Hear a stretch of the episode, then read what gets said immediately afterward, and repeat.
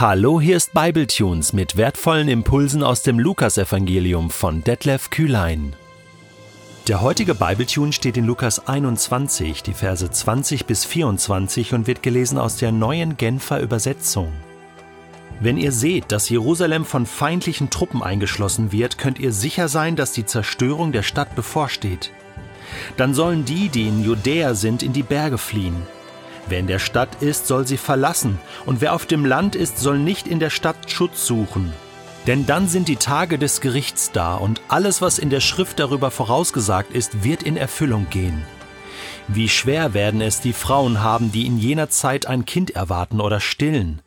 Denn es wird eine große Not im Land herrschen. Der Zorn Gottes wird über dieses Volk hereinbrechen. Die Menschen werden mit dem Schwert getötet oder als Gefangene unter alle Völker verschleppt werden. Jerusalem wird von fremden Völkern niedergetreten werden, bis deren Zeit abgelaufen ist. In Psalm 79 schreibt Asaph: Gott, fremde Völker sind in deinen Besitz eingedrungen. Deinen heiligen Tempel haben sie entweiht und Jerusalem zu einem Trümmerhaufen gemacht. Sie haben deine Diener getötet und deren Leichen den Vögeln zum Fraß überlassen. Menschen, die dir zu Lebzeiten treu ergeben waren, haben sie den wilden Tieren vorgeworfen. Ihr Blut haben sie rings um Jerusalem vergossen, als wäre es Wasser, und niemand ist da, der die Toten begräbt. Wir wurden zum Gespött unserer Nachbarvölker, wir ernten nur Hohn und Schmach von allen ringsum. Wie lange noch bekommen wir deinen Unwillen zu spüren, Herr? Doch nicht für immer. Wie lange soll dein Zorn wüten wie ein verzehrendes Feuer?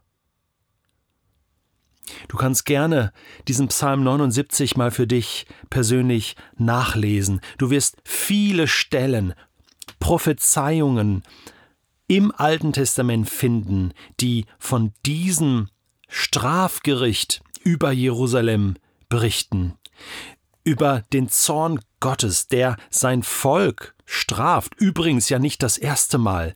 Sie haben es schon mit dem Volk der Assyrer erlebt, mit den Babyloniern die Perser, die dann geholfen haben und so weiter. Jetzt zur Zeit von Jesus also sind die Römer da. Jesus spricht ja in dieser Zeit prophetisch und sagt den Untergang Jerusalems voraus, 70 nach Christus, die äh, Zerstörung des Tempels, also 66 bis 70 nach Christus. Das ist uns geschichtlich überliefert und er prophezeit es und er, es erfüllt sich minutiös.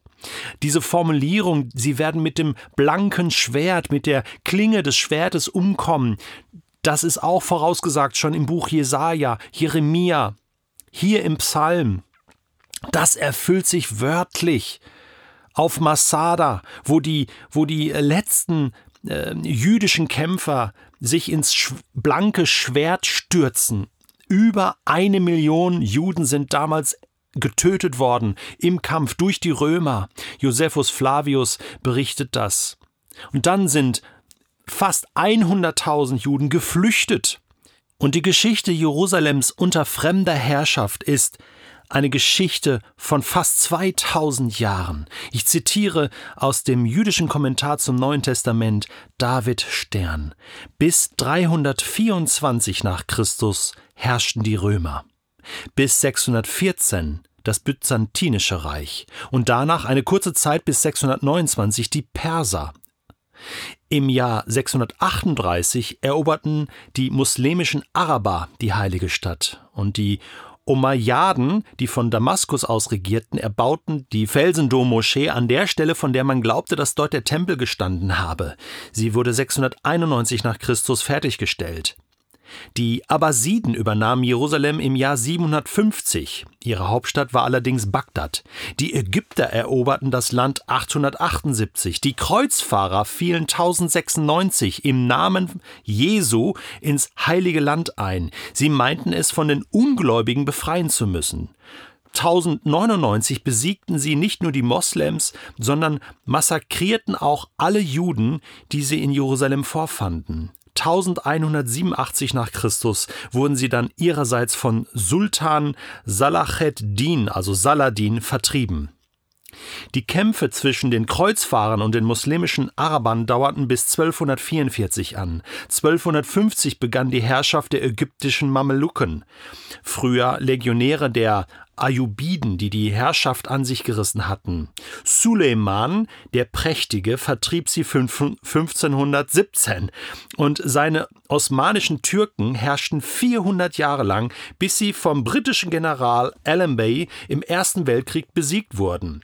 Das britische Mandat, das der Völkerbund den Engländern übertragen hatte, währte bis 1948. In diesem Jahr war das Weltgewissen infolge von Holocaust für kurze Zeit aufgestört genug, um die Gründung des Staates Israel zu erlauben, über die in einer Generalversammlung der Vereinten Nationen mit einer knappen Zweidrittelmehrheit entschieden wurde. Und damit war quasi die Neugründung des Staates Israel vollzogen worden und ein großer Teil der Heilsgeschichte fortgesetzt worden. Ja, das war viel Geschichte, aber Du spürst darin diese Geschichte des Alten Testaments, des Neuen Testaments, die Voraussagen von Jesus, das, was dann 66 bis 70 nach Christus in Jerusalem passierte, das gehört mit zur Geschichte Gottes und natürlich auch die Wiederherstellung des Volkes Israel 1948 bis heute. Die Geschichte geht weiter. Und was ich an dieser Stelle sagen möchte, ist das. Gott hat Israel nie zu keinem Zeitpunkt aufgegeben. Wie könnte er, argumentiert Paulus im Römerbrief. Wie könnte er denn? Es ist ja das Volk der Erwählung, der Sohnschaft, Volk des Bundes. Gott hat einen Bund mit diesem Volk geschlossen.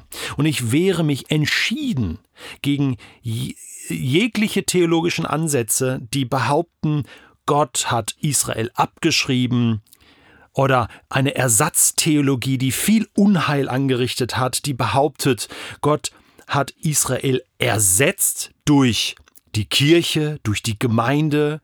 Das ist jetzt das wahre Israel, das wahre Volk Gottes. Weißt du was? Das ist eine absolute Irrlehre.